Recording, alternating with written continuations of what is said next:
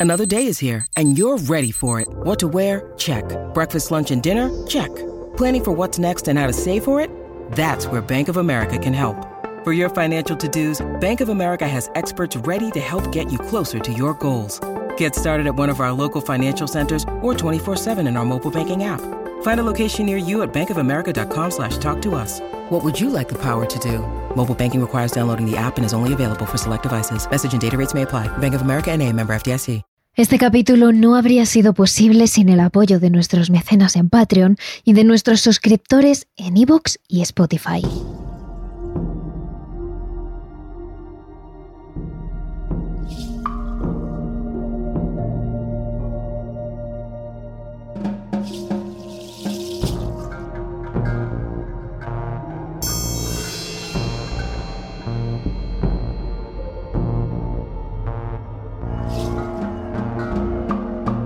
¿Te da cierta vergüenza hablar sobre temas paranormales cuando estás con un grupo de amigos? La verdad que no nos extraña. Incluso a nosotras nos daba cierto miedo dedicarnos a los podcasts de misterio o de terror por si el día de mañana no se nos tomaba en serio. Pero hay que decir que con el tema del misterio pasa algo extraño. Cuando sacas este tema en una conversación y preguntas si alguien cree en lo paranormal, parece que nadie se lo toma muy en serio. Para todos es poco menos que una broma. Pero en cuanto el primero del grupo cuenta una experiencia paranormal, hay otro que le sigue, y luego otro, y otro. Y parece que todo el mundo, pese a no creer en lo paranormal, ha vivido alguna vez algo paranormal.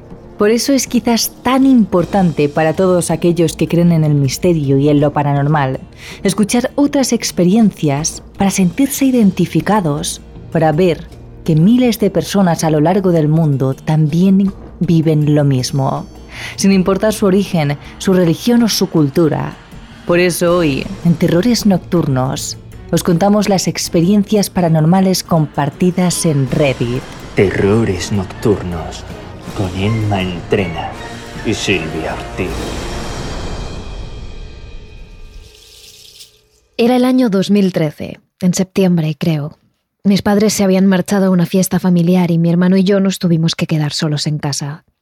Lo cierto es que en mi casa solían pasar muchas cosas raras. Se caían cosas, se cerraban puertas, se encendían luces en la madrugada de la nada.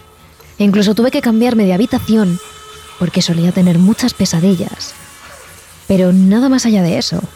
Al final, casi que acabamos acostumbrándonos y descartando que hubiera algo realmente paranormal en casa. Ese día, aprovechando que no estaban nuestros padres, pedimos unas pizzas y estuvimos viendo anime hasta casi la medianoche. Pero después apagamos las luces del salón y las del pasillo para irnos a dormir y que si llegaban nuestros padres no nos pillaban levantados hasta tan tarde. Aunque en realidad me quedé en la habitación de mi hermano viendo anime un rato más. Sin embargo, como 20 minutos después de hacerlo, Todas las luces del salón y del pasillo se encendieron a la vez, de golpe. Al principio pensé que había visto mal y que simplemente no había apagado las luces. Entonces me levanté, volví a apagar todo y volví al cuarto de mi hermano. Como media hora después empezamos a escuchar ruido de pasos. En concreto era como si alguien estuviera recorriendo el salón con unos tacones. Y de nuevo, las luces se encendieron. Pensamos que podían ser nuestros padres que ya habían vuelto de la fiesta. Pero abrimos la puerta y no había nadie allí. Así que esta vez, con mi hermano, nos levantamos de nuevo y nos aseguramos de apagar. Y un poco extrañados ya, regresamos a su cuarto. Poco después, volvimos a escuchar esos pasos. Pero esta vez escuchamos que alguien caminaba descalzo y que sus pasos iban desde el pasillo al salón. Pero además es que oímos claramente cómo se movían los sillones del salón, como si alguien estuviera empujándolos. Esta vez mi hermano y yo estábamos verdaderamente asustados, así que cuando nos levantamos, cogimos una barra de metal, pensando que podían haber entrado ladrones, y salimos de nuevo. Las luces estaban encendidas, otra vez y los sillones del salón estaban en medio de la sala, como si los hubieran movido, tal y como habíamos oído desde la habitación. Pero buscamos en todos lados y no había nadie en el salón y tampoco en el resto de la casa. Y nuestros padres aún no habían regresado. Esta vez cuando volvimos al cuarto de mi hermano, porque ninguno estaba pensando en dormir solo, dejamos directamente todas las luces encendidas, porque la verdad es que estábamos demasiado asustados. Nada más cerramos la puerta del cuarto a nuestras espaldas, escuchamos cómo caminaban fuera de la puerta. Era tanto el ruido de unos tacones como los pasos de unos pies descalzos, que abrían y cerraban las puertas porque escuchábamos los portazos todo el rato. Durante 15 eternos minutos, mi hermano y yo nos quedamos detrás de la puerta sin saber qué hacer, simplemente escuchando en silencio lo que pasaba hasta que al final fuimos capaces de distinguir que ya no había ruido de tacones y que solo quedaban los pasos de los pies descalzos. Creíamos escuchar que esos pies se habían parado en el pasillo, justo delante de nuestra puerta cerrada, pero no nos atrevimos a abrirla para comprobarlo. Así que simplemente optamos por agacharnos y mirar por la rendija que queda entre el suelo y la puerta. Por allí debajo vimos claramente los pies descalzos de alguien. Estaban sucios, como con una mugre negra que se le había quedado en la piel, y tenían las uñas amarillas, como encorvadas. Creo que nos quedamos en auténtico shock, porque ni siquiera pudimos gritar. Solo nos quedamos mirándonos el uno al otro, como media hora, sin saber qué hacer ni qué decir. En mi vida muchas veces he tenido miedo, pero esa vez estoy seguro de que fue terror. No pudimos ni movernos. Cuando llegaron nuestros padres, poco después de eso, abrieron la puerta de nuestra habitación y nos encontraron en ese estado de parálisis y terror. Les contamos todo lo que habíamos vivido. Y ellos mismos vieron que los sillones del salón estaban movidos y que había platos rotos en la cocina. Algo de lo que ni nosotros nos habíamos dado cuenta antes. Creo que nos creyeron porque a mi padre le habían pasado algunas cosas en esa casa, como ya he dicho antes. Era normal que pasaran cosas extrañas. De hecho, mis amigos odiaban ir allí porque también les habían pasado algunas cosas raras. Pasaron muchas cosas más y no necesariamente eran en la noche. Pasaban en la tarde o en la mañana muchas veces, incluso si estábamos acompañados o solos, rompiendo así el clásico cliché de las pelis de terror, donde solo pasan cosas de noche. Esta es la historia de Edward Twain. Vengo de una larga lista de personas esquizofrénicas. Mi abuelo era esquizofrénico, su padre era esquizofrénico, su hermana también, y mi padre muestra algunos síntomas de esquizofrenia, así que estoy al 99% seguro de que yo también soy esquizofrénico, aunque lo cierto es que no me lo han diagnosticado. Pero sí os confieso que veo cosas, oigo voces. Es difícil de explicar cómo me siento y lo que veo para que me entendáis. A veces Observo figuras con forma humana en la oscuridad y cuando trato de cambiar mi punto de vista, ya sea moviéndome o cambiando la dirección de mis ojos un poco, veo que se desvanecen, sin más. No es algo que me asuste en absoluto, sobre todo porque estoy lo suficientemente bien como para darme cuenta fácilmente de lo que es real y de lo que no. Pero creo que es importante que lo sepáis para juzgar mi historia. Y también tengo que deciros que tres miembros de mi familia fallecieron a la vez en un periodo entre de uno a tres meses antes de lo que os voy a contar. Juzgad vosotros mismos si creéis que es algo paranormal o es fruto de la esquizofrenia, pero yo tengo claro que fue paranormal. Mi historia es la siguiente. Tenía un antojo de medianoche, así que decidí bajar a ver qué había en la nevera. Mientras bajaba las escaleras, oía sonar el despertador en la habitación de mi abuela. Mis abuelos viven en mi casa desde siempre, pero es verdad que por el día están en habitaciones separadas para que cada uno pueda ver los programas que les gusta en la televisión y usar cada uno su baño sin esperar a que la otra persona termine. Pero por la noche duermen juntos en la habitación de arriba, al otro lado de la casa. El despertador sonó en la habitación vacía que mi abuela utilizaba durante el día. El caso es que pensé en apagar la alarma, así que me dirigí a la habitación de la abuela. Era uno de esos relojes digitales hechos en China, que parecen realmente retrofuturistas, pero que están hechos de plástico barato. El caso es que, en la oscuridad y sin hacer mucho ruido, no pude encontrar el botón de apagado de la alarma, así que le quité la pila. Cerré la habitación de la abuela y procedí a apagar la luz del salón. Pero antes de que mi mano llegase al interruptor, sentí un repentino escalofrío en todo el cuerpo. Esto ocurrió en pleno verano, en India, de donde soy yo. Os podéis imaginar el calor que hacía. Pero de repente hacía tanto frío que estaba temblando, tiritando, como si hubiese varios grados bajo cero. Sin embargo, sin pensar mucho más en ello, pensando que me habría destemplado, ignoré la temperatura, apagué las luces y me fui por el pasillo camino de mi habitación. Pero al pasar justo por la puerta de la habitación de mi abuela, oí que ésta se abría sola. Tenía que hacerlo porque sabía que no había nadie en el cuarto. Yo mismo había entrado hacía poco y lo había comprobado. Inmediatamente retrocedí dos pasos para encontrar la puerta completamente abierta. No podía ver nada y mi cabeza me decía que allí, pues obviamente no había nadie más que yo. Pero sentía algo. Miré fijamente a la oscuridad y la oscuridad me devolvió la mirada. Había una entidad allí dentro, mirándome fijamente. Pero mi cerebro no era capaz de procesarlo.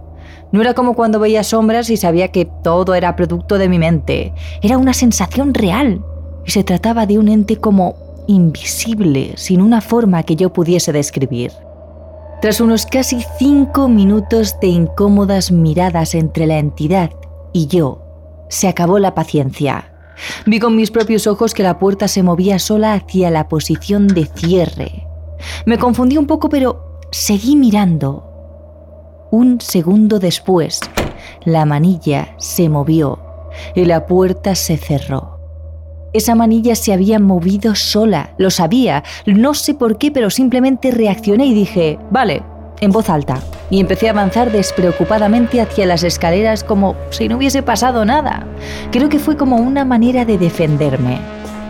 Tened en cuenta que en ese momento todavía estaba temblando de frío y aterrorizado por dentro.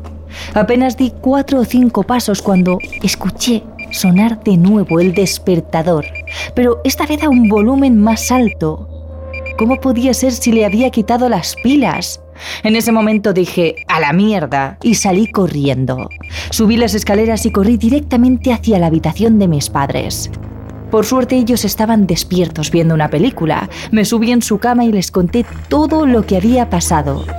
Creo que mi padre me creyó, pero por todo esto que os conté de mi posible esquizofrenia, mi madre no estaba convencida. Así que decidió bajar las escaleras por sí misma, pero dio media vuelta al escuchar de nuevo el despertador. Después de eso, aunque mi madre no me lo dijo, yo sabía que estaba asustada. Así que no tardé demasiado en convencerles de que me dejasen dormir en su habitación esa noche. Vi una película con ellos y me quedé dormido. A la mañana siguiente mi madre no encontró las pilas en el despertador y nunca se explicó cómo había podido sonar este en medio de la noche. Por eso creo que no fue algo de mi cabeza. Por eso lo sentí real, pero sobre todo porque yo no fui el único que lo experimentó. Una historia de Infradead 27.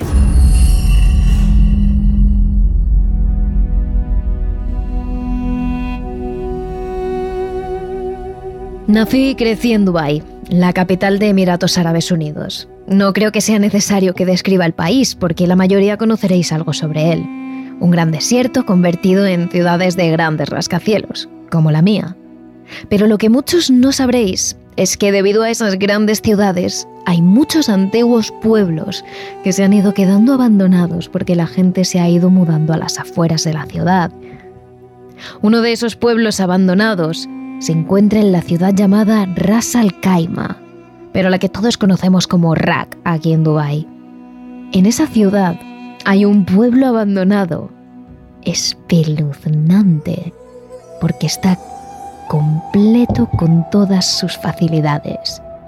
Tiene casas vacías en perfecto estado y lo más raro es que parece que el pueblo fue abandonado con prisa. Desde luego no de forma planeada, porque algunas de las casas todavía tienen mesas puestas, sillas preparadas. Ninguna de estas casas tienen puertas o ventanas, así que son estructuras en las que puedes mirar dentro de la casa e incluso entrar. Es espectacular porque puedes ver cómo la arena del desierto ha entrado en cada una de ellas, como el desierto se ha ido comiendo poco a poco ese pueblo fantasma. Y es una estampa especialmente tétrica por la noche. Lo que os voy a contar ocurrió hace algunos años. Ahora este pueblo abandonado de Rack es algo más famoso. Mucha gente lo visita solo por el mal rollo o el terror. Pero por entonces nadie sabía mucho de este lugar. De hecho, nosotros lo conocimos por unos amigos que habían vivido cerca. Así que con la curiosidad de ver todo lo que nos habían contado estos amigos, una noche, doce de nosotros, repartidos en tres coches, decidimos ir a ver este tétrico pueblo del que nos hablaban. Por supuesto decidimos hacerlo de noche y llegamos a ese lugar sobre las dos de la madrugada. En un momento dado, al llegar al lugar y aparcar los coches, decidimos parar y salir a fumar. Mientras nos echábamos el cigarro, uno de nosotros encontró una aplicación llamada Ghost Hunter. Es una aplicación de iPhone común y corriente. Creo que a día de hoy se podrían encontrar muchas parecidas. La atmósfera era bastante espeluznante para muchos, pero honestamente nosotros estábamos acostumbrados al desierto y para nosotros solo era un espacio del desierto vacío, con estructuras comidas por la arena. Así que sin pensar mucho, uno de nosotros descargó esa aplicación y comenzamos a utilizarla. Para que os hagáis una idea, la aplicación tiene una gran pantalla de radar, esa típica que se ve en las películas, que utilizan los barcos o los aviones para ver si hay más barcos o más aviones a su alrededor. Entonces, era una gran pantalla de radar, con una línea moviéndose en círculo como si estuviera buscando algo. Si encontrara algún fantasma, aparecería como un punto rojo, indicando la presencia. Y justamente, en cuanto empezamos a usar esa aplicación, vimos que aparecía un punto rojo en una esquina de la pantalla. Y solo por seguir la broma, la verdad, decidimos ir hacia esa zona y comprobarla para ver dónde estaba el punto rojo. El caso es que nos pusimos a hacer el tonto yendo hacia allí. Eran alrededor de las dos de la mañana.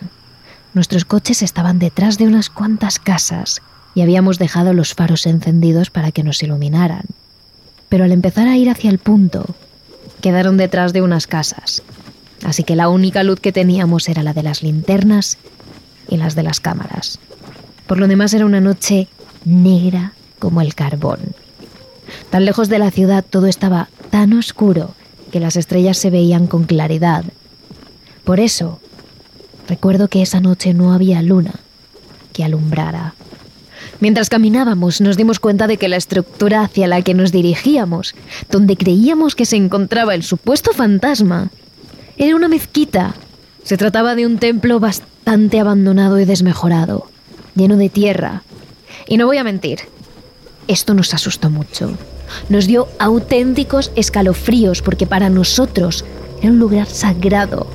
Y desde luego yo no pensaba entrar ahí. Era algo entre religioso e instinto primario, pero sabía que no debía hacerlo. Pero como siempre, en todos los grupos de tíos hay un capullo que quiere hacerse el valiente porque parece que tiene algo que demostrar. Y en el nuestro también lo había. Y creedme, ese no era yo. Así que tres de mis amigos decidieron entrar en la mezquita, mientras yo me quedé atrás con los demás y encendí unos cigarrillos. Vimos a esos tres tipos caminando hacia la mezquita, pero cuando habían andado unos 100 metros, todo estaba tan oscuro que ya no podíamos ver sus figuras. Como mucho, veíamos el resplandor de sus linternas.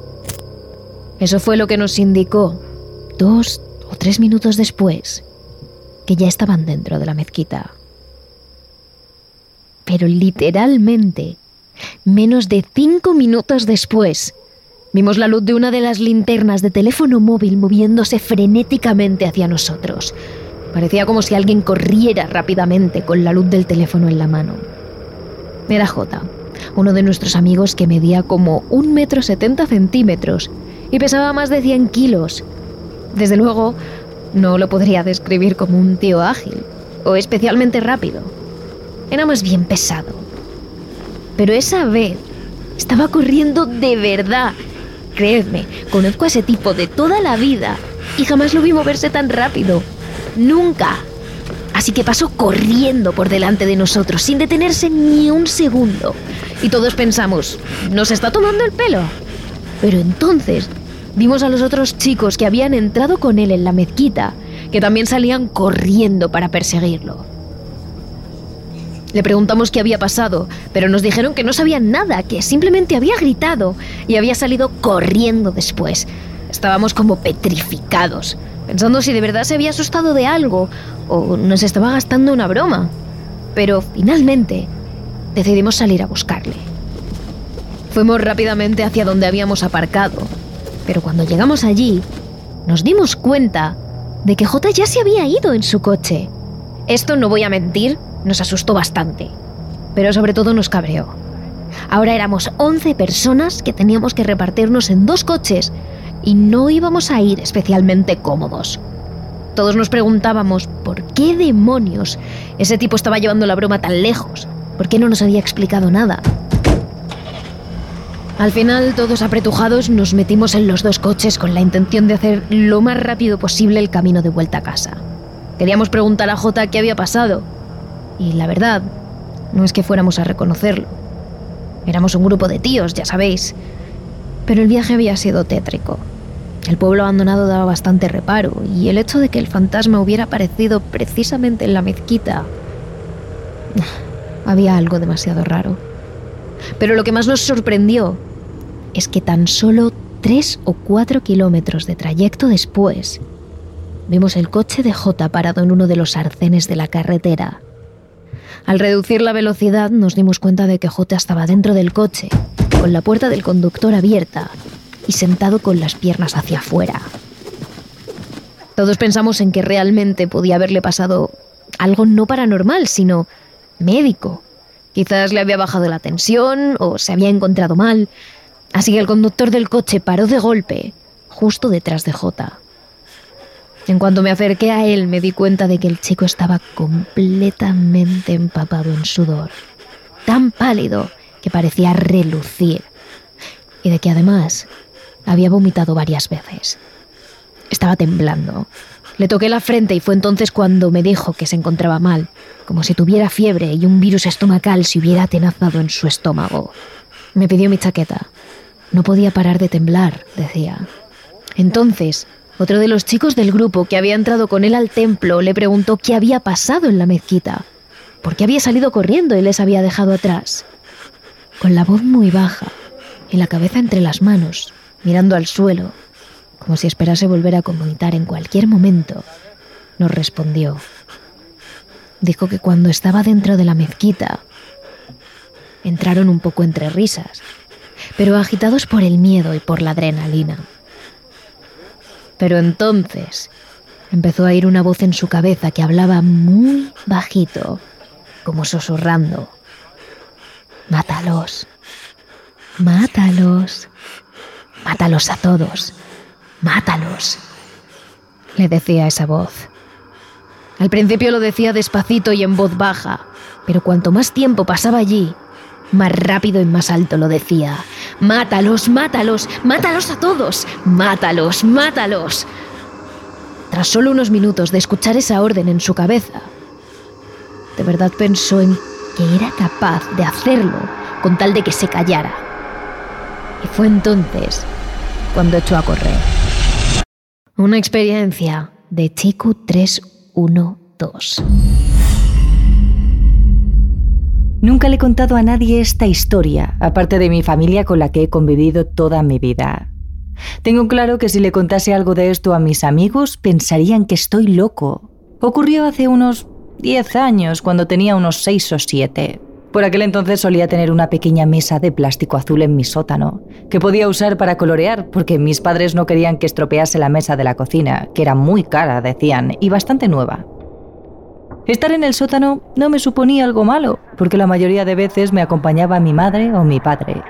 Aquella tarde en concreto estaban mi hermano y mi padre viendo el fútbol en la televisión del sótano, y yo al lado con ellos. Durante el descanso me preguntaron si quería algo de beber o de comer, Yo recuerdo estar muy concentrado con uno de mis dibujos, así que simplemente negué con la cabeza. Mi padre y mi hermano subieron las escaleras y fueron a la cocina a hablar con mi madre y a servirse algo de cenar. La mesita azul en la que yo coloreaba estaba escondida en un rincón algo oscuro. Nuestro sótano tiene pequeñas luces de cordón, por lo que muchas zonas de este quedan poco iluminadas. En ese momento yo no tenía miedo, simplemente me importaba mi dibujo y no le presté atención a nada de mi alrededor. Hasta que noté que alguien me observaba. Miré hacia arriba a mi derecha donde están las escaleras y hay un pequeño hueco para la lavadora y la secadora de la familia. Débilmente vi a un hombre transparente mirándome. Iba vestido con un traje y zapatos de vestir. Llevaba gafas y tenía bigote. Nunca había estado tan asustado en mi vida, ni grité tan fuerte y corrí tan rápido como aquella vez. En cuanto la figura desapareció, subí las escaleras llorando y llamando a mis padres. Una vez pude recuperar la temperatura, le conté a mi madre lo que me había pasado. Le describí a aquel hombre que había visto y conforme lo hacía, su cara iba palideciendo. Antes de decirme nada, mi madre fue a la habitación contigua y empezó a rebuscar entre los cientos de álbumes familiares hasta que señaló una imagen. Era una foto de mi abuelo, que falleció antes de que yo naciera. Cumplía todas y cada una de las características que le había descrito a mi madre. Sé que no debería de tener miedo a la hora de bajar al sótano, porque en todo caso el fantasma que vi, si es que es un fantasma lo que vi, era el de mi abuelo, pero desde ese momento, cada vez que tengo que bajar a este, me dan escalofríos y me niego a hacerlo a no ser que haya alguien conmigo. ¿Alguno de vosotros ha experimentado algo de esto? Postdata. Olvidé mencionar que cuando vi a mi abuelo, este me miró y luego caminó lentamente hacia la pared y desapareció. No le he visto desde entonces, pero siento una presencia conmigo todo el tiempo. En cierto modo me he acostumbrado y no le tengo miedo, pero me asusta más pensar que hay algo siniestro y que por eso Él esté aquí para protegerme. No sé, tal vez solo estoy paranoico. Una experiencia de Rickben 83.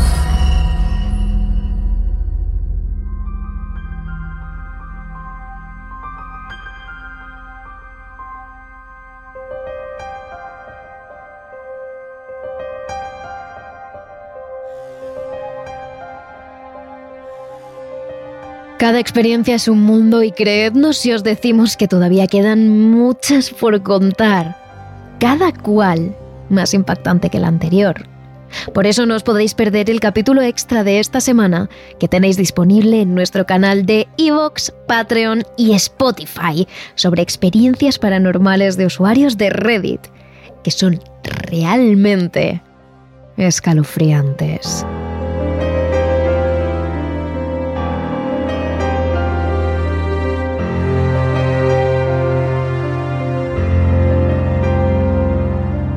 Y no os olvidéis de seguirnos en nuestras redes sociales. Somos terroresnocturnos.trn en TikTok y en Instagram y terrores barra baja TRN en nuestro canal de Twitch, Twitter y YouTube. Terrores Nocturnos, realizado por David Fernández Marcos.